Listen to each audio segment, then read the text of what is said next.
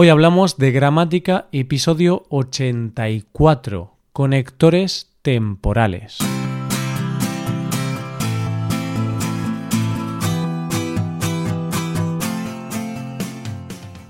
Bienvenido a Hoy Hablamos de Gramática, el podcast para aprender gramática del español cada semana. Ya lo sabes, publicamos nuestro podcast cada miércoles.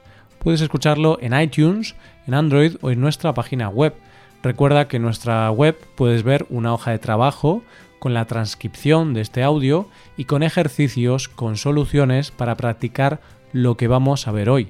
Estas ventajas están disponibles para los suscriptores premium.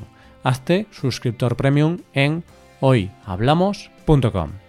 Hola, oyente, ¿qué tal? ¿Cómo estás?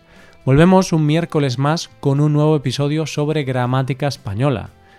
Hoy vamos a hablar de los conectores temporales, que tienen gran importancia y se utilizan constantemente, ya que nos informan sobre el momento en el que se realiza una acción.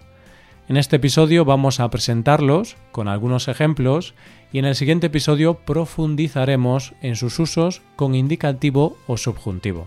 Hoy hablamos de los conectores temporales.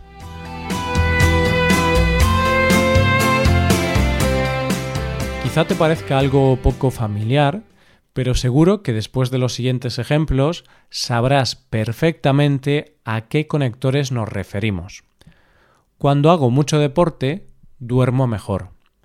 Mientras viva en España, comeré chocolate con churros cada domingo. Desde que estudio español, me siento más feliz. Antes de que llegue María, prepararé la cena. Después de comer, lávate los dientes. ¿A qué hora te parece algo totalmente natural? Son conectores que usamos continuamente, tanto en conversaciones coloquiales como en registros más formales o en el texto escrito, ya que son claves para ordenar las ideas. Vamos a presentarlos en tres bloques. Simultaneidad. Utilizamos estos conectores cuando las acciones suceden de forma simultánea o con un espacio temporal muy breve, es decir, una acción tras otra. Son conectores del tipo mientras, cuando, en cuanto, siempre que, principio o fin de una acción. Marcan el acontecimiento que sirve como origen o presentan un suceso como límite de una acción. Son conectores como desde que, desde hace, hasta, anterioridad o posterioridad. Expresan que la acción principal es anterior o posterior a otra. En este grupo destacan antes de qué o después de qué. Recuerda que antes y después siempre llevan la preposición de. Esta estructura es una buena forma de estudiarlos. Es fácil recordarlos porque son conectores muy cotidianos, pero será muy útil cuando tengamos que saber si debemos utilizar indicativo o subjuntivo. ¿Preparados? Sí, vamos a por ellos. Simultaneidad. Como ya hemos dicho, usamos estos conectores cuando presentamos un suceso como acción inmediata a otra o entre dos acciones que se producen de forma continuada, con un espacio temporal muy breve. En primer lugar tenemos mientras, que presenta dos acciones simultáneas. Por ejemplo, podemos utilizarlo si queremos repartir las tareas del hogar de una manera justa. Mientras haces la comida, yo limpio el baño. Mientras yo limpio los platos, tú puedes barrer la cocina. Estas dos acciones van a realizarse al mismo tiempo por dos o más diferentes personas. ¿Quién no ha tenido conflictos con sus compañeros de piso, su pareja o sus padres con el reparto de las tareas del hogar? Seguro que todos en alguna ocasión. Mientras es un conector muy útil para que nadie se libre de las tareas del hogar y conseguir que todo el mundo colabore. Así que no vale poner excusas. Mientras yo estudio los conectores temporales, tú limpias la casa. ¿Cuándo y en cuánto?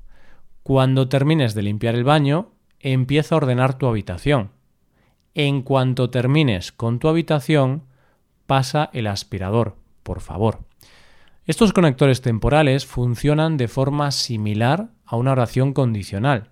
tenemos que terminar la primera acción para, inmediatamente, comenzar con la siguiente.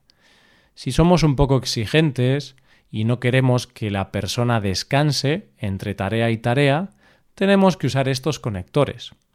En cuanto termines de limpiar la cocina, haz el baño. Y cuando termines con el baño, ponte con las escaleras. Por su parte, siempre que o cada vez que destacan que un suceso se produce cada vez que se produce otro.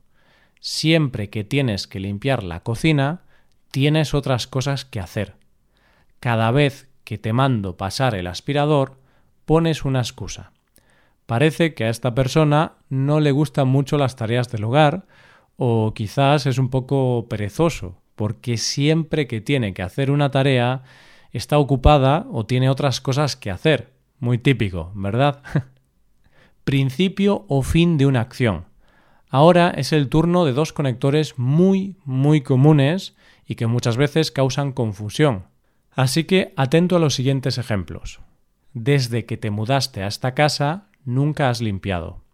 Nadie limpia esta cocina desde hace más de dos meses. Hacía dos semanas que no venía nadie por la casa. ¡Qué tranquilidad! Estos conectores marcan el punto de partida u origen de una situación. Son muy comunes. Solo tienes que tener en cuenta que desde hace se utiliza seguido del periodo de tiempo. Desde hace un año.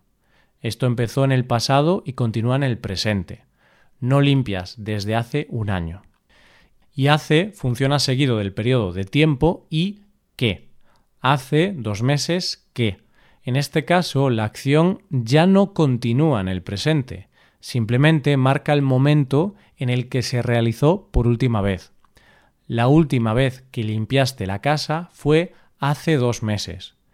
Quizá estos compañeros deberían plantearse poner unas reglas en la casa, ¿no crees?